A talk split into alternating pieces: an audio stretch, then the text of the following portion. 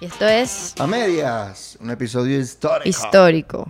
Coño, me gusta el invitado. Quiero que sepan que. Porque tenemos invitado esta vez. Sí, ya hicimos Eh, la entrevista. Ya hicimos la entrevista. Pero ¿por qué le hicimos la entrevista? Porque él tiene un proyecto increíble sobre rescatar la memoria histórica del país. Y creo que nunca había escuchado a alguien que haya dicho, coño, ¿será que rescato los archivos que nadie va a leer y lo digitalizamos? Esa es la entrevista de hoy. Con Guillermo Ramos Flamerich de la red Historia Venezuela. Eh, es un proyecto que es una página web donde están archivos históricos venezolanos digitalizados. Eh, el primer proyecto que hicieron hace poco fue el... La esclavitud, Esclavitud. Del, del- bueno, de los esclavos que estuvieron acá afro-venezolanos. Que fueron un montón de tomos físicos. O sea, sí, 381. me hizo pensar porque la verdad nunca, como que me, me senté a decir, coño, hay muchas cosas históricas que no se le están dando importancia y la gente no va a tener acceso a ellas. Y que la humedad se las está comiendo. O sea, y yo sé que Eh, quizás en muchos países pasa. ¿Sabes que cuando yo fui para la UCB hace poco, en diciembre, que mi papá es profesor de, de la, de arquitectura y le ¿De la hicieron como UCB? un reconocimiento. ¿Tu sí. papá? Sí, pero en Barquisimeto.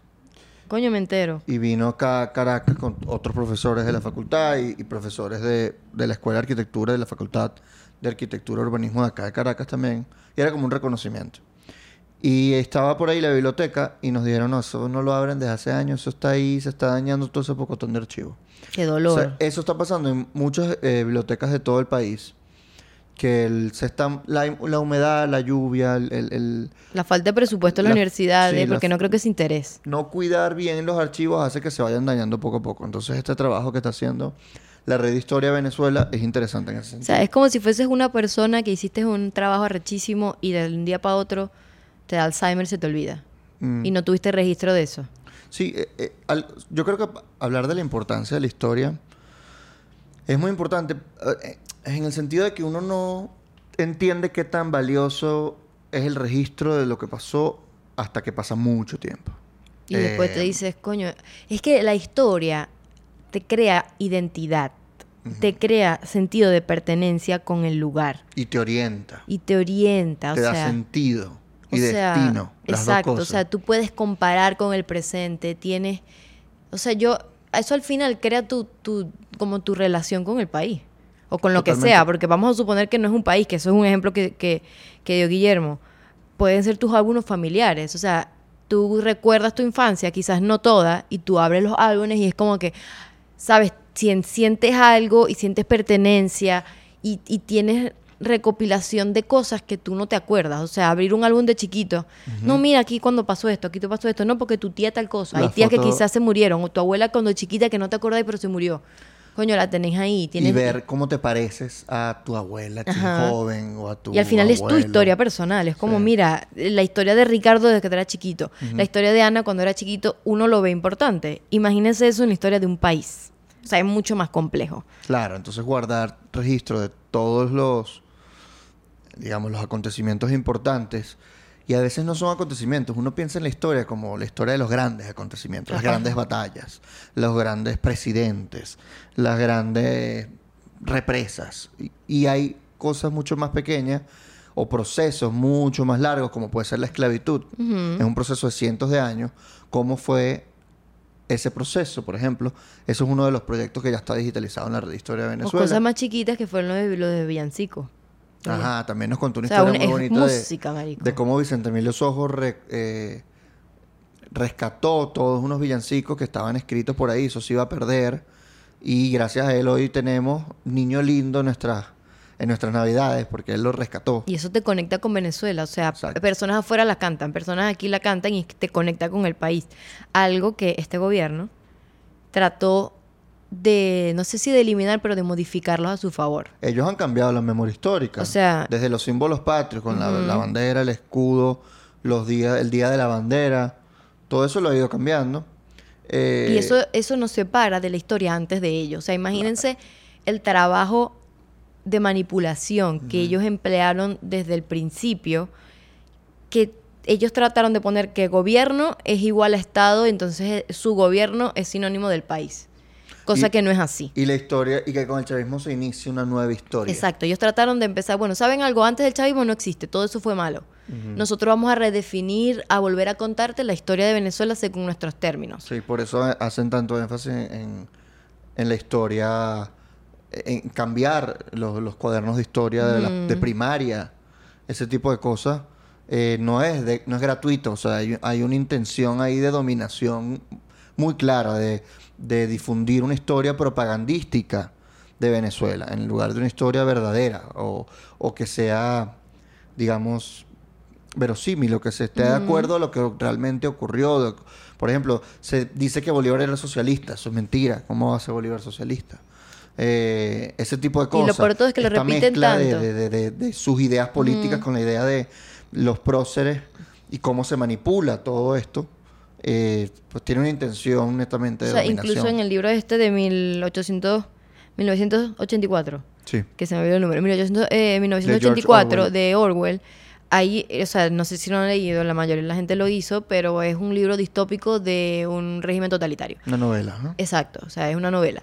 Y hay una parte, o sea, un, un- que los describen, que como ellos se encargan de eliminar las noticias y de escribir el periódico y la historia una y otra vez para que ellos siempre queden bien. Entonces es difícil, a ver, no sé si difícil, pero es una herramienta que usan este tipo de regímenes. La mayoría son regímenes autoritarios, pero al final la historia lo- la, la cantan, la, la cuentan quien ganó. Pero ellos lo manipulan para que tú sientas que, que la historia que ellos te cuentan es la realidad. Y al final ellos, eso te, eso te, te crea tu identidad y tu, tu percepción y tu comportamiento con la realidad. O sea, tiene muchas cosas subjetivas que uno quizás no lo ve directamente, pero tiene mucha incidencia en las nuevas generaciones y en cómo el venezolano interactúa con su realidad política y interactúa con el país.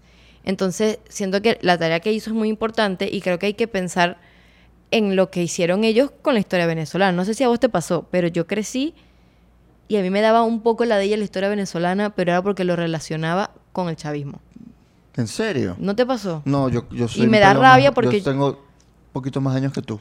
Sí. Entonces me, me pasó distinto, porque cuando yo crecí de niño, Chávez llegó cuando yo tenía ocho. Entonces, yo, yo tenía dos años. tú tenías dos año. años, exacto. Entonces esa, esa diferencia de seis años, cinco años es, es vital, porque todavía no estaba tan politizada la La educación. historia y la historia, porque la, la historia ahorita está politizada. Me parece ladilla que te politicen tu historia como venezolano. Ojo, esto una vez lo hablamos y a mí me interesó la política por el proceso del que yo estaba viviendo. Yo era adolescente, Chávez tenía, ya estaba por la reelección en el 2006.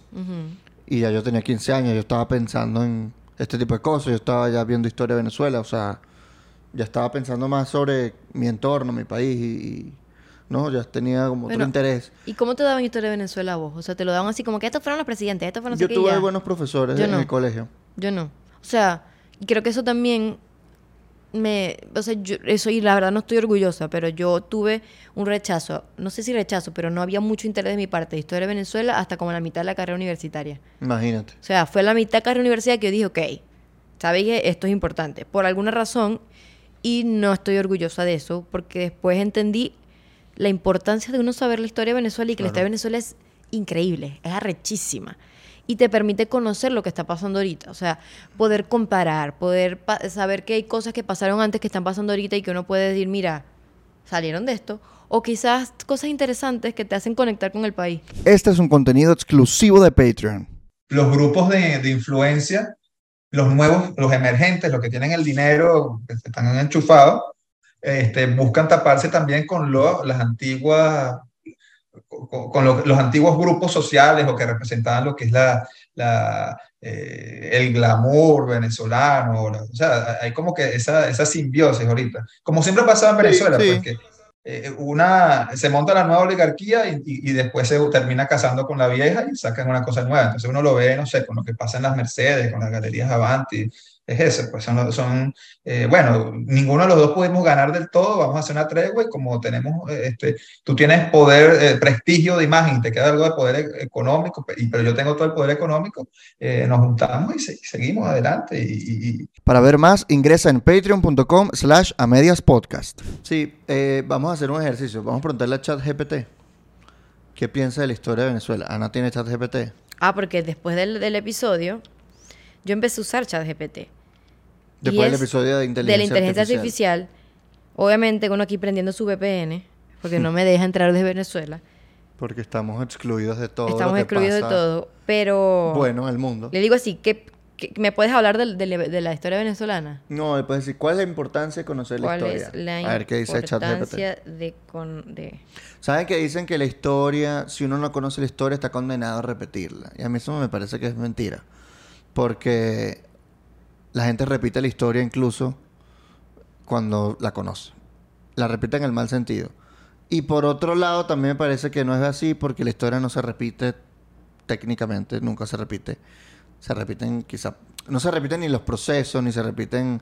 Quizás podemos ver similitudes, pues, pero... Exacto, hay influencia de ideas, pero no es una cosa como que realmente repetitiva. Entonces, bueno, si no conocemos las dictaduras de izquierda, vamos a tener otra dictadura izquierda. Sí, en ese sentido sí se puede, digamos, repetir, pero todo proceso tiene su lado. Incluso único. siento que es importante como entender la historia bien, porque en estos días estamos en el grupo que tenemos, estaba hablando un amigo Daniel sobre que mm, las dictaduras de ahora, o sea, marico, no puedes compararlas con las de antes. Y mucha Son gente muy diferentes. son tan diferentes entre modo de existencia, o sea, tan diferentes que la gente dice, no, porque el- la de Pinochet con la de ahorita, entonces se desvían. Yo siento que hay que conocerla en el sentido de entenderla como es, no solamente tener la, la idea de, de la vaina, que tampoco lo estoy mandando a leer mucha historia, pero es importante. Saben que hay mucha high demand en ChatGPT. ¿Cuál es la ¿Hay mucha importancia? Eh, High demand. ¿Ya le preguntaste? pero me dijo que tiene mucha demanda y que ya ahorita me responde. Que está ocupado, dijo. No sé si es mojoneado. Vamos a ver, vamos a ver. Ah, ChatGPT. Naciste hace poquito, ya estás mojoneado. Está escribiendo. Vamos a ver qué va a escribir. Vamos a ver qué escribe. ¿Cuál es la importancia de la historia, de conocer la historia según ChatGPT? En estos días le pregunté, estaba haciendo un trabajo y yo lo escribí rápido, la verdad ni lo pensé, y que me das una justificación del embarazo infantil. Y, Verga. pero era la justificación del trabajo. Y le escribí justificación. Y me dijo, disculpa, pero yo no te puedo dar la justificación un problema tan grave, no sé qué, o de eso. Y yo, ah, perdón. Coño, te voy a decir una vaina, nos Se falló. puso- fue, fue moral. ¿Qué puso? Nos falló porque no contesta. Pero escríbele algo de nuevo. No, porque está pensando, porque tiene mucha demanda y dice que espere. Ah, bueno, esperemos a ver qué dice. Vamos a ver si dentro de un ratico lo Yo logramos. le había preguntado antes sobre la importancia de la historia en general. Y lo tengo aquí. creo. Bueno, pregúntale. Creo que le. ¿Qué dijo? Ajá. Le pregunté cuál es la importancia de conocer la historia. Comprender el presente. La historia nos proporciona una comprensión del mundo en el que vivimos y cómo llegamos a este punto. Nos ayuda a comprender las decisiones y acciones de las personas y sociedades del pasado que han influido en nuestra vida actual. Eso es bueno. Aprender de los errores. La historia nos muestra los errores que se han cometido en el pasado y las consecuencias que han tenido. Nos ayuda a aprender de estos errores y evitar repetirlos. Bueno, eso sí fue muy... Si no la conoces, Si no la estás condenada a repetirla. repetirla. Valorar la diversidad cultural. La historia nos permite apreciar y valorar la diversidad cultural al comprender las diferentes culturas, tradiciones y formas de vida que han tenido a lo largo del tiempo y en diferentes lugares del mundo. Y la identidad y sentido de pertenencia, ¿viste? Se lo Ah, dije yo. Conocer la historia de nuestro país, ciudad o comunidad nos ayuda a desarrollar un sentido, de, un sentido de identidad y pertenencia, al comprender nuestra herencia cultural y las luchas y triunfos de nuestros antepasados. Sabes que lo de la diversidad es algo que no se suele hablar, pero la historia depende de quién la escriba, ¿no? Este, siempre dicen que la historia la escriben los vencedores y que en parte es así, pero ver la historia desde los perdedores es interesantísimo. Y lo sé porque hace poco estoy, desde hace rato estoy leyendo un libro de, se llama El fin Soviético. del Homo Soviéticos, que es de Svetlana Alexievich, que ella es ganadora del Nobel 2015. Y habla, ella entrevista a mucha gente en la calle, en la Rusia ya de Gorbachev, en los años 90, ya cayó la Unión Soviética, y se encarga de, entrevistar a los perdedores, a las personas que eran comunistas y ya perdieron el poder, ya están decepcionadas de- del giro hacia el capitalismo que dio Gorbachev. Y, y es interesante ver cómo, cómo cuentan la historia Y uno aprende mucho. adoloridos. pues, Y uno aprende mucho leyendo esas cosas. Bueno, ¿cuántas veces no abriste ese libro para leer eso antes de un episodio? ¿Cómo así? Vos que vos abrís el libro para cuando vas a hacer, vamos a hacer el episodio, agarras un bajito del libro y qué coño, qué bolas que pensaron esto. Porque uno puede encontrar similitudes, a Sí. pesar de que, de que no es el directamente uno, pero es un buen ejercicio. Claro, porque es el ejercicio de, de ver cómo la historia escrita es de los perdedores. Ujú. Eh, por eso el fin del Homo Soviético. El, el- todo, el, todo el libro es como un libro de memoria, eh, donde ella dice, yo misma me perdí, yo era un homo soviético, yo viví en, esta, en este sistema soviético del cual estábamos tan orgullosos. Y después en los 90 se cae todo y entendemos, ¿no? Que hubo un gulag, que todo el tema de, de- de Stalin, le- pero había gente que seguía extrañando a Stalin. Bueno, en- en como, los 90. como ahorita sí que hay gente que extraña a Chávez. Sí, pero imagínate, Stalin era Wow. los años 40, 50. Ujú. O sea, es una gente, es como la gente que extraña ahorita a Pérez Jiménez, pues. O sea, es así de lejos. De- desde el punto de vista histórico. Son décadas de a- atrás. Y, y ver cómo la gente todavía se- sentía una nostalgia por esa época a pesar de que hacían cola. Y lo dicen, sí, hacíamos cola para comprar pan, que nunca había nada, que aquí nunca nadie era rico, pero nadie era pobre, que aquí todos vivían en unos apartamentos eh, comunales, por ejemplo, habitaciones de 24 metros cuadrados. Como una cosa visión vivienda. mínima. Como una visión vivi- vivienda. Eso. Y, y hay unas historias muy tristes. Y una que me acuerdo, que me parece rechísima, es la que te, La que me te leíste. Ajá. De una tipa que había ah, mucha desconfianza. Y yo siento que esto ahí está... Es algo que está pasando en Venezuela, pero no a ese nivel todavía. Todavía. Es que la gente confía muy poco en el otro. Hace poco salió una encuesta de la UCAP. Ujú. ¿De la UCAP era? Creo que sí, yo lo leí. Vi una encuesta. Vamos a buscarla y la ponemos Ahorita abajo. vamos a poner en el, aquí en YouTube el link y ponemos la, la fuente. El 80% de los venezolanos desconfía del otro. Y eso es algo, quiero que sepan que lo creó y lo No sé si lo creo, pero lo incentivó mucho el gobierno. Pasan estos procesos totalitarios o por lo menos con vocación totalitaria como el, como el chavismo, ¿no? Y en este, en este, la Unión Soviética, una de las cosas que decían que en estos apartamentos comunales la gente se espiaba una a la otra. Y un día llegó la policía a meter presa a una tipa y esta tipa No le dice dice... por qué la metieron presa. No, porque la espiaron. A ti no te tenían que decir por qué te metían preso. Eras un traidor, lo que sea, te llevaban preso. No había... No hay que traer una orden judicial como una democracia. Eh, que capaz sí existía, pero era todo un parapeto. Sí, pero algo tuvo que haberle ensapiado. Como que, ay, estaba La hablando sapearon, mal. La sapearon. Sí, está, está hablando, está conspirando, cualquier cosa.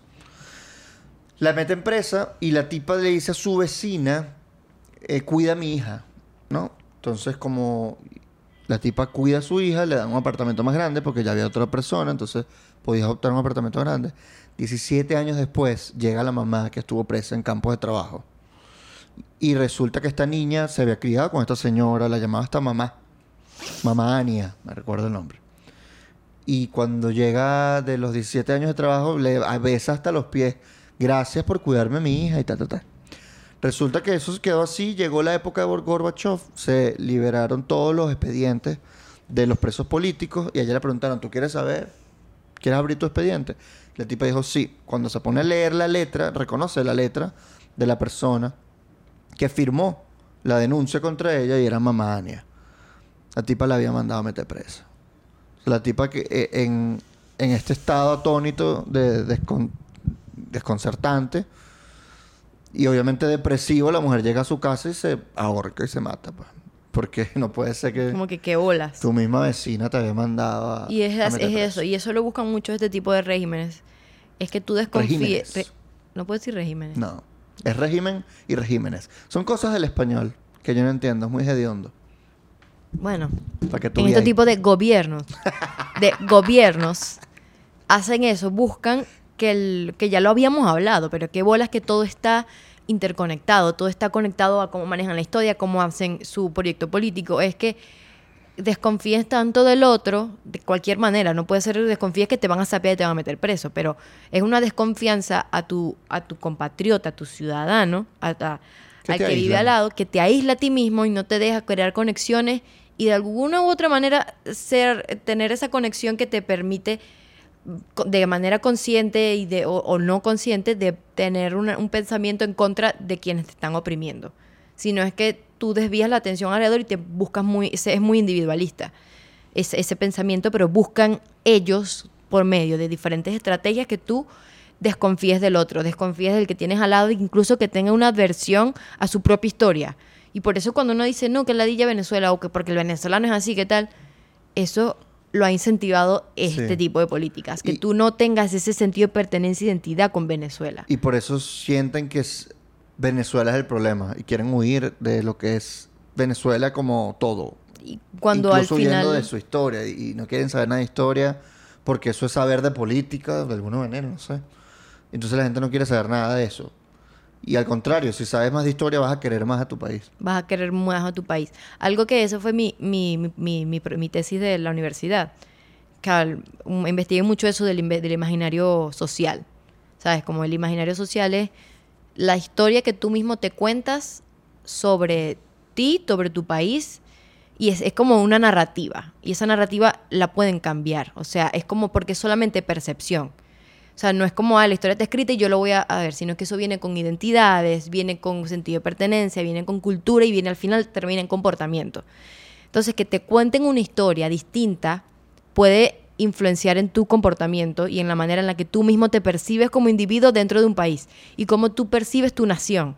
Porque eso es, nación y país es distinto. La nación es el, no sé si lo habíamos dicho antes, pero es el conjunto de valores, de, de, de historia, de narrativas, de sentimientos que comparte un grupo de personas, no necesariamente dentro de, de un territorio específico. O sea, cualquier venezolano fuera de Venezuela sigue siendo venezolano Claro. y comparte una misma nación. Y la misma Eh, historia, todo. Y exacto, o sea, puede estar afuera y por eso creo que es importante, por lo menos, tener una relación con la historia que no sea negativa. Saber que algo es importante, porque puede ser, un- todo el mundo dice historia, Venezuela es política. No, hay historia de, de la música, hay historia de la comida, hay historia de todo y, y al final eso te hace conectar con tu país porque son tus raíces, ahí naciste y ahí, que quisieras o no, se creó una identidad. Se creó algo en ti que te hizo ser quien eres. Entonces, si no quieren saber política, ok, se lo respeto, pero hay muchas cosas de la historia que no necesariamente te hacen sentir así como rechazo. Hay cosas Sí. muy bonitas. Hay cosas muy... Historia de la arepa. Yo tengo un libro de historia de la arepa, es bellísimo. Historia de... Sí, la, la- ahorita que hablaste de la comida, de los libros de Miro Popich, que son... Uno se llama El pastel que somos, y son libros de identidad desde la comida. Son hermosos, son cosas que te hace este, sentir un cariño especial por la yaca, por el pan de jamón, por cómo nació, por, por la arepa, por Porque el papelón, podemos- por el asado negro. Podemos resaltar cosas positivas, porque a la gente le encanta cuando escucha un, un venezolano que está afuera haciendo cosas increíbles y cuando, patacón, el pequeño. cuando vemos a Edgar Ramírez dándole a que sea, no sé, a Halle creo que fue, o a Jessica, en fin, a ¿Qué una de esas. La hizo comer pabellón. Ajá, ¿Y ah, por qué todo el mundo, Dios, qué Sandra- bueno? Sandra. No, no, ella la- ella- Jennifer Ay, Garner. Jennifer, Jennifer Garner. Sí. Era Jennifer, pero no me acordaba el apellido. le dio pabellón. Le dio pabellón. ¿Y por qué uno se siente bien con eso? Porque es tu historia y tú lo compartes con él. Exacto. Es la misma nación y uno dice, coño, qué arrecho. Entonces es cool saber que la gente, o sea, esto va muy relacionado. Con que tú te sientas orgulloso porque Edgar Ramírez le dio pabellón a Jennifer Garner, viene mucho por historias compartidas. Entonces no tiene que ser política, pero en un pabellón, ¿de dónde viene el pabellón? Ya sabes dónde viene. Y tú te conectas. Es una conexión que tenemos todos porque compartimos una historia. Hay una historia compartida. Exacto. Entonces, Vamos a hablar entonces con nuestro invitado. nuestro invitado. Que nos va a hablar de su proyecto Red Historia Venezuela. Y otras cosas, otro, el acontecimiento que les, les mencionamos de Vicente Emilio Sojo, nos los cuenta con detalle, entre muchas otras cosas que hablamos con él. Así que vamos a hablar directamente. Vamos, uno, Dos, dos, tres. Guillermo Ramos Flamerich, candidato a doctor en historia por la universidad. ¿Cómo se pronuncia en francés? Sorbonne, no sé qué vaina. La Sorbonne Nouvelle. Exacto, Sorbonne Vainel. En, en París. ¿Cómo estás? Gracias por recibirnos en tu casa en París. Bueno, muy, muy agradecido de poder tener esta, esta conversa y, y hablar de cosas que nos interesan bastante o que de- también deberían interesarnos a, a todos. Sí, lo que nos interesa en este tema es la historia. Eh, antes de, de- de comenzar a grabar nos estabas contando que, que venías de la universidad y, y te tomaste un tiempo para ver The Whale, que acaba de ganar Brendan Fraser Mejor Actor por, Que ese- se lo merecía. por esa película. ¿Qué te pareció? Que- Porque vienes con ese estado de ánimo, ¿no? Vienes triste. Sí, o sea, después vamos a hablar de historia después de llorar con The Whale. Sí, vamos a llorar, sacarnos esto del sistema y hablamos de historia. No, bueno, primero que, que yo creo que, que no- muchos de, de mi generación y más jóvenes también nos criamos viendo todas las películas de Brendan Fraser. pues. Es La verdad. momia, La momia. bien sea con, con Al Diablo, con El Diablo, no sé, todas estas películas. Entonces uno le Ajá. tiene un cariño especial y dice, de repente desapareció y, y Ujú. volvió, pero con un papel estelarísimo y que, que no solamente aborda el tema de, de- de la obesidad, sino también la relación familiar, el vínculo, este, eh, también todo lo que tiene que ver con La religión. la religión y tu rol en la vida. Es verdad. te, te entregas a ti, entregas todo a los demás, te dejas de valorarte y quererte a ti mismo, o quieres a los demás y con eso puedes quererte a ti mismo. O encontrar en balance de los dos. Y hacer los momentos claves en que las cosas se rompen y que pareciera que ya no hay, eh, pareciera que el mundo que conocía se, se, se acabó. Y entonces ahí tienes diferentes decisiones. También es eso, la decisión que tomas en la vida y cómo la decisión de un individuo puede transformar, puede transformar la, vida, de, los demás. Pero si quieres que te, te cuente de lo que es. O no, te, no te, digo. La voy a ver después, pero después de la boda, porque no me quiero deprimir antes de mi boda, que me caso el sábado. Ah, sí. sé que es muy triste, todo el mundo llora, entonces... Y muy, pero, o sea, yo lloré mucho. Quiero, quiero, quiero dejar ese estado de ánimo para después. O sea, cuando uno llora casi... Sí. Yo lloré así. Imagino. ¿Tú también lloraste a moco tendido? Lloré sobre todo al final. El final fue wow, Dios mío. O sea, yo la quiero ver, yo la quiero ver, pero no Bueno, pero es mete religión, mete mete gays, mete el tema gay, ok. Eh, obesidad, mete adicciones, abandono, o sea, hay muchas cosas y lo que más me gusta de la película es que solamente, o sea, todas las tomas son dentro de un solo apartamento. Ok, muy difícil. Una obra de teatro. Ajá. Ok, es como una, es que fue una obra adaptada, ¿no fue? Ah, no sé. Sí, fue una obra de teatro adaptada por Darren ah, Aronofsky. Ah, a él le encantan esas vainas, a Darren Aronofsky. él es un gran director. Coño, pero de verdad, recomendada la película. Si quieren llorar, por si no quieren llorar también. Hablando de Darren Aronofsky, ¿es Darren o Darren? No sé, no me acuerdo. Eh, Aronofsky, él... Hablando de historia, ya para pasar el tema de historia, él tiene un programa, dos programas con Will Smith, también hablando de los Oscars. Will Smith es el host en, en History Channel en Nat Geo. Y tú lo puedes ver, si tienes Disney Plus, lo puedes ver allí. Eh, se llama One Strange Rock, que habla de la historia del planeta Tierra. Coño, yo voy a, verlo. es increíble. One Strange Rock. rock, de roca, una, ah. roca extraña. y, cuenta la historia de la Tierra. Es una serie fascinante porque tiene unas tomas muy cinematográficas y, eh, pero es un programa de televisión y está narrado por Will Smith y por siete astronautas que fueron al espacio y cuentan cómo se ve la Tierra desde el espacio y luego te cuentan eh, esos momentos en la Tierra. Eso, o sea, cómo funcionan los océanos, cómo funciona, eh, de dónde vino el agua, porque somos el único planeta con agua.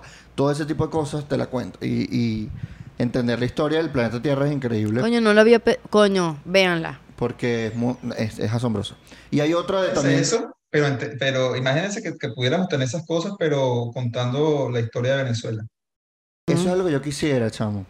Eso es algo que se, que se tiene que hacer, porque cómo tú llegas ahorita, eh, cómo, cómo llegas, ahorita hay todo tipo de cuentas en las redes sociales, en TikTok, en Instagram, que, que te colocan videos del pasado y nostalgia, y la gente, la, la gente lo, le gusta, pues la gente lo compra, porque porque te, revivo tiempos mejores o, son anécdotas que si estás lejos te hacen sentirte cerca de casa, pero cómo se organiza eso también para tener unos productos como, estas producciones en las que, en las que más allá de, de, las opiniones, que muchas veces terminan siendo opiniones políticas en muchos de estos videos que vemos en redes, eh, se, se pregunte y se reflexione, se reflexione sobre, sobre ese pasado y sobre esas cosas con, con la gente que lo está estudiando. Bueno, y para hacer eso necesitas data, o sea, necesitas tener la información para hacerlo. Sí, y ha pasado mucho, hay documentales venezolanos de historia y son muy vistos. Y no solo las novelas históricas son de las más leídas en el mercado venezolano. O sea, los mayores bestsellers son novelas históricas, desde Francisco Herrera Luque hasta Francisco Zuniaga. Este, los libros de historia también se vendieron mucho. Y tú eres candidato a doctor en historia, eres historiador. Estudiaste acá en Venezuela, ¿no? Yo estudié periodismo en la, en la UCAP. Este, también hice cursos de la, maestría de Historia de Venezuela y en, en la UCAP y después vine a, hice la maestría de Historia de, Estudios Latinoamericanos eh, también en Sorbonne Nouvelle y, después, ahorita, bueno, en octubre comencé el doctorado en Historia. Qué buenísimo. Y tienes un proyecto que se llama Red Historia Venezuela junto a dos otros cofundadores que son Guillermo Guzmán y Marcus eh, Golding. Cuéntanos qué es este proyecto y cómo funciona, dónde lo podemos. Y, cómo nació, o sea, cómo en un momento dijeron, vamos a hacer este proyecto porque siento que es necesario. Bueno, eh, la verdad es que esto, esto es una fundación que, creamos en el año 2021 eh, y a partir de allí, o sea, fue, un, encuentro fortuito de, de que estábamos haciendo cosas similares en forma paralela de, cómo digitalizar archivos, sobre todo para, para nuestras investigaciones. Este, el doctor Guillermo Guzmán, él, analiza y es investigador de todo lo que es la, la Venezuela de los años 60, este, economía, política, diplomacia de los años 60, sobre todo la época de, de Raúl Leoni. Y Marcus Golding, que está, eh, va a obtener su doctorado en la Universidad de Texas sobre las empresas petroleras en, en Venezuela. Y mm, yo que, que, también trabajo todo lo que es historia política siglo XX venezolano. Teníamos esa, esa idea, cada quien en paralelo, de cómo hacer accesibles archivos que se necesitan para, para poder comprender y hacer trabajo eh, eh, que tengan una data, que tengan una, una información más, más real, más parecida, más, más conociendo lo que es la época, pues lo, conociendo lo, lo, que se dijo, lo que se pensó, lo que se expresó en la época. También tenemos todo esto que la, la pandemia eh, trajo consigo todo lo que es archivos y bibliotecas cerradas. Y mm, es impresionante cómo eh, lo que es información sobre Venezuela, en, uno busca en Google y se consigue muy poco. Lo digo porque lo que se consigue, bueno, principalmente en Wikipedia, yo, mm, en lo personal, he sido editor de, en Wikipedia desde que tengo unos los tengo los 15 años y, ahí trato de agregar todo lo que, consigo sobre historia. Escribes en Wikipedia, o sea, editas la página de Wikipedia. Sí, he creado bastantes páginas en Wikipedia porque decía, oye, no hay información, alguien tiene que hacerla. Y bueno, a veces se convierte en un vicio que uno eh, deja, de hacer otras cosas que uno piensa que, que, que, son o de trabajo, que son de, de estudios para, para quedarse en una, en una hora, en una noche, una, una página de Wikipedia, no sé, sobre una escritora, sobre un músico, algo así. Entonces decidimos crear una, decir, bueno, vamos a una fundación, vamos a tratar de que sea una red en el sentido de que conectemos con otras fundaciones o con personas que estén haciendo algo similar y mm, se dio la buena nueva de, de, poder conversar con la Academia Nacional de la Historia, que nos ha dado un gran apoyo con, de llegar a un acuerdo institucional con ellos. Bueno, eh, así nacimos como, como fundación de, de, convertirnos en red, de ser una red que, que se integre en otras eh, eh, fundaciones, otras, otras personas que quieren trabajar por el tema del acceso y la digitalización y las humanidades digitales en Venezuela.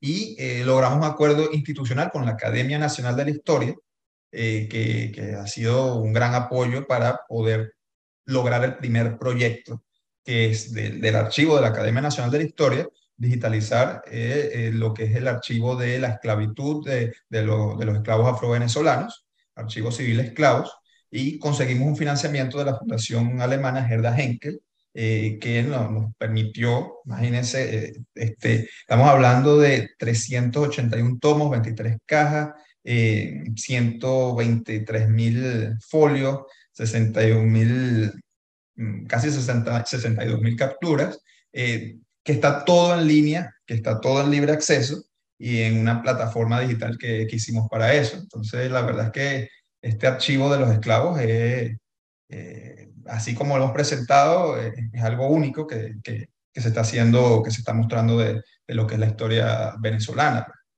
¿Por qué comenzaron con este archivo? ¿Qué les hizo pensar que era eh, uno de los más relevantes o quizá con, con el cual poner esta primera piedra en este eh, proyecto de edificio que se quiere de la O sea, lo hacen por relevancia, lo hacen porque es el que tienen más disponible, o sea, como dijeron, este es el primero que vamos a hacer. Eh, una de las razones, bueno, la relevancia, porque un tema que, que, que, puede ser cada vez estudiado más y, y mucho mejor, pero también por la fragilidad que estaba el archivo. El archivo, por razones de, bueno, de, las condiciones físicas del edificio de la academia, este, eh, muchos de estos folios ah, se habían dañado por la lluvia, por, por el mal tiempo, por, o mejor dicho, por, no, no por el mal tiempo, sino por, por la humedad que se estaba produciendo en, eh, en el sitio donde se estaban resguardando y muchas de estas cosas se estaban perdiendo literalmente se estaban, se estaban deshaciendo.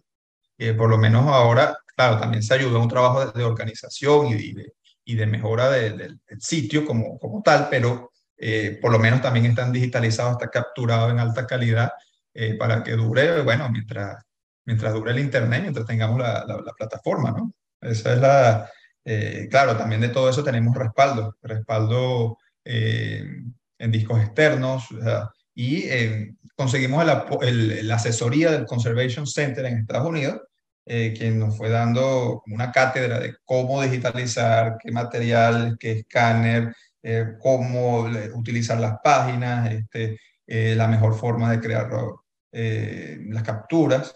todo un trabajo de, de meses, pues, con un equipo que fuimos formando eh, de gente de la academia y también eh, gente, eh, estudiantes que, que, están en temas de archivología o que tienen interés por la historia. Así fuimos creando este, este, equipo. Ustedes tuvieron que manipular, manipular los tomos, tomarle fotos, escanearlos y después pasarlo a digital. ¿Cuánto tiempo más o menos le llevó eso? Si son un montón. Sí, 60 mil folios. Eso... Eso, eso es un trabajón un trabajón y eso llevó como un poco más de, de, medio año, más de seis meses, siete, ocho meses. Eh, con este, porque se, se, trabajó, se buscó trabajar bastante rápido para, para optimizar los tiempos, para también con, eh, para, para, tener un primer proyecto que, que, mostrar de lo que quiere ser la red y, y para poder, mm, sobre todo, sobre todo resguardar esta, estos materiales que están tan frágiles. Entonces, eh, sí, sí llevó su tiempo, se fue ampliando el equipo, además eh, se unieron eh, de las personas que trabajan dentro de la Academia Nacional de la Historia que, que, se encargaron de lo que es la, mm, de las palabras claves, también revisamos la bibliografía existente donde está el índice de tomos y todo eso está en archivo.redhistoriabe.org está el primer, el primer proyecto ya completado. ¿Cuál es el próximo proyecto que quieren digitalizar? Tenemos, tenemos varios proyectos de prensa venezolana, de lo que es revistas venezolanas del siglo XX. Eh, también hay de prensa del siglo XIX. También hay un proyecto que este, ha ido más lento, pero que se quiere hacer, que es el, los, los, papeles personales del, del canciller de León, Iribarren Borges, sobre el Esequibo que documentaba todo lo que, eh, lo que podía en su archivo personal sobre, sobre el tema Esequibo, y, pero sobre todo lo que es eh, eh, revistas y prensa siglo XX, porque imagínense la, la, la, calidad de revistas que tuvimos en, en el siglo XX, o sea, la, revista Élite o la revista Momento, este, revistas humorísticas que van desde, desde el, cojo, el Cojo Ilustrado, el Sádico Ilustrado, que, que creó Pedro León Zapata, eh, sí, Venezuela eh, creó un, sinfín de revistas culturales y, de análisis político y de variedad eh, que son, son una joya. las revistas de las petroleras. Yo, yo he hecho un trabajo por buscar esas revistas humorísticas porque a mí me, me interesa mucho el tema. Tengo cuatro o cinco ejemplares del sádico ilustrado, pero yo quisiera que si el fósforo, estas de los años 50 que creó Aquiles Nazoa, que creó toda esa generación en la época de, Pérez Jiménez, por ejemplo, no se consigue ninguna. O sea, las he buscado por Mercado Libre. Exacto, el Morrocoy Azul que le creó este Otero Silva. Pero eso debe estar en un archivo, en una hemeroteca, en no sé dónde, eh, ahí pudriéndose. Y eso es importante que esté digitalizado. De hecho, cuando yo estuve de pasante hace 10 años ya en el Centro Gumilla junto a Luis Carlos Díaz, que es periodista. Eh, mi trabajo como pasante fue hacer una archivología de toda la revista SIC y la revista Comunicación de ellos. Entonces, si tú te metes en la página del centro, sí, si tú te metes en la página del Centro Gumilla, están todas ahí. Eh, y, mi trabajo no fue hacer el proyecto, el proceso de digitalizarla, sino ordenar todo, nombre por nombre, todo ese oh tipo de cosas. Ese fue mi trabajo de pasante. Y tú te metes en la página y están. Y, siento que es algo muy, muy valioso porque yo he encontrado referencias para otros trabajos en la página del Gumilla. Entonces, ese trabajo que ustedes están llevando a cabo con revista y prensa, sobre todo en estos tiempos. Prensa debe ser increíble. Guardar el presente es aún más complicado porque ya no hay prensa escrita. Es digitalizar lo que está digitalizado que se puede perder en cualquier servidor. Oye, eso estaba pensando de que actualmente se va a perder mucho. O sea, lo tienes en internet pero no todo. ¿Han pensado en eso? En tratar el tema presente. O sea, ver la prensa nacional, pero que está digital, que ya es solo digital, como el nacional, como el universal o, o cualquiera de estos temas, pero también guardar un registro de eso, de estos tiempos. Eh, por los momentos no, por los momentos estamos eh, solo que es archivo físico, llevarlos a digital. Eh, porque claro, imagínate, si uno se toma la responsabilidad de guardar todo lo que es la, la prensa del presente, tanto y, y también, eh, o sea, sería, un trabajo inabarcable en estos momentos. Lo que hemos pensado es eh, los archivos físicos que ya existen eh, en todas partes, en cualquier parte de Venezuela y sobre cualquier periodo, este, trabajar con ellos. Y eso va desde archivos que están en instituciones hasta en algún momento archivos familiares, archivos personales, eh, que, que te, cuántas cosas hay en, en, casa, no sé, de los abuelos, de los tíos, que te cuentan, te cuentan al país. Eh, uno, pues un álbum familiar tiene la historia, la historia de Venezuela, de, Venezuela, de diferentes épocas, eh, dependiendo de, de, de, lo que ya parezca, pero te revela la historia del país, porque alguna de esas cosas, aunque sea una foto de una fiesta, de un cumpleaños, estaba pasando un momento histórico de los bueno, de tantos momentos históricos que hemos pasado en, los últimos, en las últimas décadas, que te cuenta un país que ha cambiado tanto y se ha transformado en, en un país muy diferente al que cerró el, siglo XX, eh, aunque manteniendo muchas, muchas cosas de, de, su pasado, tanto lo negativo como positivo. Pero, pero queremos, por los momentos, es archivo físico, archivo este, de papel. En algún momento quisiéramos ir hasta lo que son registros sonoros y registros audiovisuales, y obras de arte, etcétera, pero, pero sí queremos eh, próximos proyectos, sobre todo también eh, abarcar eh, el siglo XX, que, que, que, nos parece tan inmediato, pero que ya es otra, otra historia totalmente diferente. Creo que la pregunta clave aquí es ¿por qué digitalizarlo? O sea, yo sé que quizás parezca evidente como que hay que guardar registro de la historia, pero para cualquier persona que no esté cerca del tema, ¿qué le dirías para decir por qué buscamos tener esos archivos digitalizados y para que todo el mundo tenga acceso? Sí, es, un, tema de... Las no existen ahorita actualmente políticas de Estado de preservar lo que es la... Eh, digitalmente o, las humanidades digitales de, de, de preservación, sobre todo del, pasado inmediato, ya que, bueno, conocemos la, la política oficial de, de, de, hacer un corte con todo, con todo lo anterior y conectar la historia desde la, desde la época de Simón Bolívar hasta este momento, no había pasado más nada sino, eh, sino desolación. Pero eh, también creemos que las nuevas formas de investigación y las nuevas formas de, no solo para investigadores venezolanos, sino sino de, del mundo, eh, está presente en, en la web, está presente en Internet.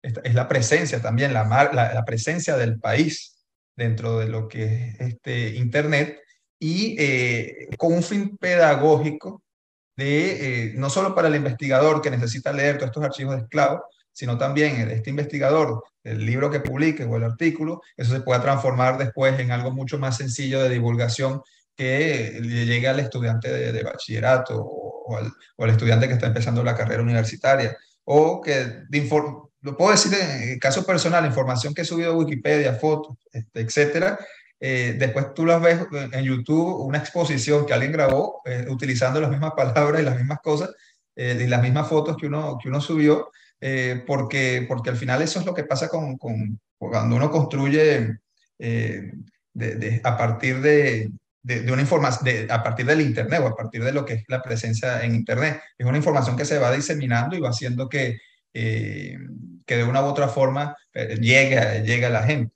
Entonces, lo, eh, se, se, le quiere eso en esas diferentes fases. La fase académica, que son archivos valiosos, son documentos valiosos que tienen que ser preservados y que estén en Internet. Eso hace, por los momentos, que por lo menos varios siglos esté allí, por los momentos, por lo que se piensa, eh, pero por otro lado, que esté presente algo significa que existe, que se tenga acceso a eso significa que existe y de eso se puede producir todo tipo de, materiales a futuro.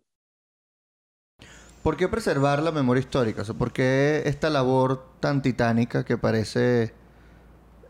es muy difícil, o sea, es un trabajo de hormiguita, de ir buscando papel por papel, o sea, una cosa, eh, casi el trabajo de un artesano.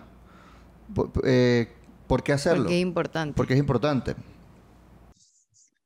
Oye, eh, hay cosas, hay, hay momentos en los que, sobre todo si uno quiere construir las bases o presentar las bases para reconstruir un país, este, cada quien tiene su- como su rol y su, y su manera de, de ayudar a que se cimenten esas bases. Y la memoria histórica al final es, es esencial para saber por qué, por qué existimos como venezolanos. La memoria histórica, aquí se ha jugado mucho con el tema de la, de la memoria histórica para, bueno, como se hace en todas partes, pero el discurso histórico ha estado, está presente en, todo, eh, en Venezuela, en todo- toda campaña electoral, en todo debate político, y eh, eh, muchas veces nos terminamos olvidando de, de- de lo que somos como, como familia venezolana. Este, trabajar por la memoria histórica es, una forma de, reconstruir al país. Quizás, un- como tú dices, un trabajo, es un trabajo de hormiguita, es un trabajo artesano, pero eh, crea bases sólidas. Crea bases sólidas no para llenarnos de la nostalgia, de qué bueno fue el pasado, qué terrible fue el pasado, o, mira cómo se veía esta persona hace 30 años, o mira, mira que esta era familia de este y del otro, no, sino como una manera de, de, como cuando uno ves su álbum de familia y uno revisa y uno se ve pequeño y uno lee la carta o que, que, que te dejó tu abuela, que te dejó eh, un ser querido y entonces e- es, esa misma, ese mismo legado llega hasta ti, te transmite, te, te, te, te toca, te cambia y le da un sentido de que mira, los venezolanos como, como país, como, este, como sociedad, eh, eh, hemos pasado por momentos malos, momentos buenos, pero hemos seguido allí porque porque queremos, porque, porque hay algo que nos vincula a todos y, y- eso es, eh, eso en parte es, es la, la memoria histórica, la, la importancia de la memoria histórica en Venezuela.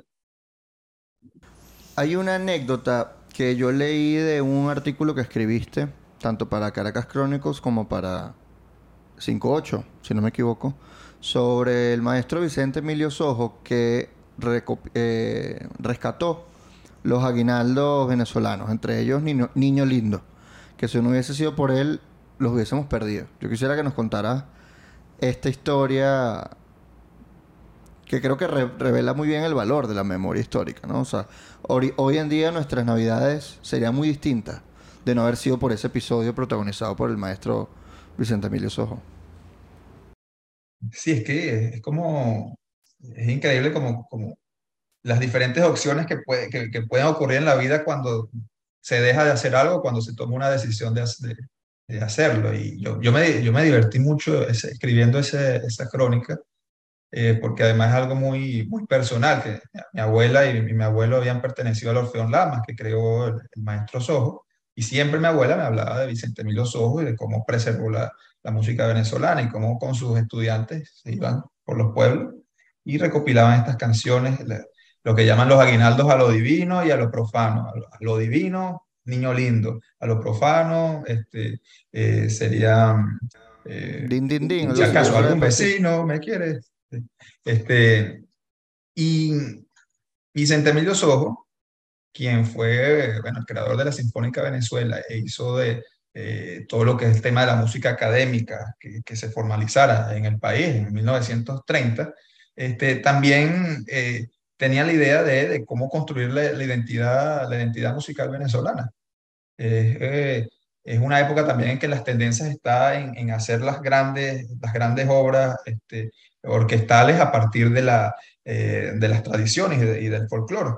Y Vicente Emilio Sojo dice, eh, con sus estudiantes, con, su, con todos sus discípulos, aquí hay un, un tesoro, un tesoro musical, un tesoro que, que, que si no lo, no lo preservamos, si no lo cuidamos, si no registramos sus acordes, este, en dos generaciones se acaba.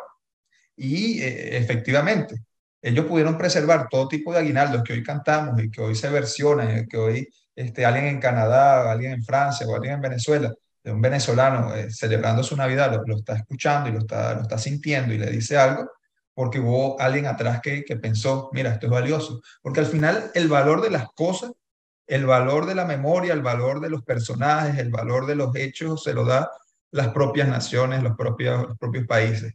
Eh, yo que estoy eh, actualmente en Francia, uno ve como aquí le dan valor a, eh, a sus escritores, a, sus pensadores, a, artistas, y ese valor que se le da a lo que se hace en el sitio termina repercutiendo de que, que otra gente también en, otras partes lo valoren, porque hay, hay, hay una conciencia de que, de, que de que del que lo que yo hago, de lo que tú haces, es importante y, construye un imaginario y construye de, de cuántas cosas de, de una, un poema eh, leído o de una canción escuchada no termina, termina siendo una obra, eh, otro tipo de obras que van desde, desde cosas que no, no, solamente tienen que ser artísticas. ¿Cuánto, ¿Cuánto imaginario no ha construido también cosas eh, reales en, físicamente y, duraderas? Entonces, Vicente Mil Los Ojos hizo eso, hizo un, edificio de, este, con bases sólidas de, de lo que es la, lo que es sentir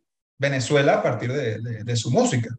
Y, por eso yo creo que, toda la generación, que, todos sus discípulos, tenemos la, cantata criolla de Antonio Esteves, tenemos Antonio Lauro, tenemos eh, todo esto, Blanquestella de todos estos personajes que terminaron eh, creando un sentido de, lo, de lo que suena Venezuela. Qué bueno. Y para ustedes o para ti, ¿cuándo pueden decir que cumplieron su objetivo. O sea, misión cumplida, ya hice lo que tenía que hacer. Mm, eso, eso, está, eso está difícil porque creo que, que el, trabajo nunca termina. Este, eh, siempre van a salir nuevas cosas y nuevos intereses y, nuevos, y, y, nuevos abordajes. Porque sobre todo, imagínate, de la historia de los últimos 30 años, cuántos abordajes, cuántos análisis no se pueden hacer este, y hay documentación y cosas que todavía no, se conocen, o de temas de hace 50 o 100 años que todavía estamos por, por reconocernos, eh, con el tema petrolero, con el tema cultural, con, este, con la modernización de Venezuela. Creo que no hay un, una, hay un horizonte que es hacer eh, el archivo más grande posible, mejor conectado, de mejor calidad. Hay un horizonte y, las metas es seguir trabajando y, y, y, teniendo, y sobre todo que se mantenga en el tiempo. Yo creo que la meta principal es que es algo que se pueda mantener en el tiempo, porque en Venezuela eh, ocurre que, nacen muchas iniciativas que, bueno, duran unos años y después por falta de financiamiento o interés o todas las cosas juntas, o la, o la crisis que siempre se menciona, este, terminan desapareciendo. Yo creo que un indicador de éxito es que, que logre mantenerse en el tiempo y que, y que se, se consolide como institución ahorita, que, justamente la reconstrucción del país es la, construcción de, de instituciones eh, y, de, y de un tejido social eh, poderoso. Entonces el, trabajo no termina. Gracias, eh, Guillermo, por unirte a nuestra conversación. no sé si quieras dar toda la información de dónde podemos conseguir de nuevo el link, este, cómo pueden contactarlo si hay alguien interesado en colaborar con ustedes. Eh, sí, eh, pueden en la página redhistoriabe.org, eh, allí se, se, consigue toda nuestra información. También eh, para mantener la, la, plataforma está la parte de donaciones, que, que toda donación es buena porque queremos, como dicen, continuar en el tiempo. Y tenemos nuestro correo electrónico info arroba redhistoriabe.org. Este, van a ver, tenemos la página en inglés y en español, está muy bonita con imágenes que hemos ido digitalizando y consiguiendo.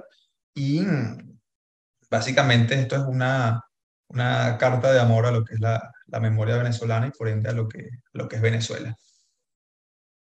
Genial. Gracias. Muchísimas gracias. Por unirte desde, desde París a esta conversación. Con mucho gusto. Hacemos así para. Hacemos así, dale. Dale, pues. Uno, dos, tres. Esta fue la entrevista con nuestro invitado. Pueden ir a, la página, a sus redes y ver que. Y me gusta saber que hay alguien que está haciendo eso. ¿Sabes? Que pensó en que, coño, hay cosas que se están perdiendo y quién más lo puede hacer. Y dijeron, yo lo puedo hacer y puedo rescatar por lo menos un poquito de lo que está pasando en Venezuela. Y estoy loca porque saqué lo de, los, lo de, los, lo de las revistas. Sí, totalmente. El proyecto que tiene las revistas está... Amazing. Sí, me llama mucho la atención. Amazing. Eh, pero sí, de nuevo, esto ha sido el episodio de hoy. En conclusión, Quedamos a medias. síganos, dennos Paguen like, Patreon. comenten, vayan a Patreon por solo 5 dólares al mes. Pueden ver contenido exclusivo. Una con- esta conversación con él duró mucho tiempo más y eso está todo en Patreon. Eh, Y le, ¿saben qué vamos a hacer en Patreon ahorita? Vamos a pasar el libro de historia a nuestros patroncitos para que los busquen. ah, les vamos a recomendar libros. Vamos a recomendar el libro que vos tenés un verguero. Sí, y, y hay cosas también, mandamos siempre los invitados cuando van a estar, los mandamos Antes. los nombres antes para que nos hagan preguntas. Eh, entre ese Y bueno, y tienen los episodios extendidos, pues, porque esto que ustedes están viendo usualmente dura unos 20 minutos más, que son una conversación más relajada, donde el invitado o mismo nosotros como que estamos más abiertos y hablamos cosas sin censura. Entonces, pues nada, los esperamos en Patreon. Síganos en nuestras cuentas, en Twitter, Instagram, en YouTube, en TikTok, donde quieran. Bye. Chao.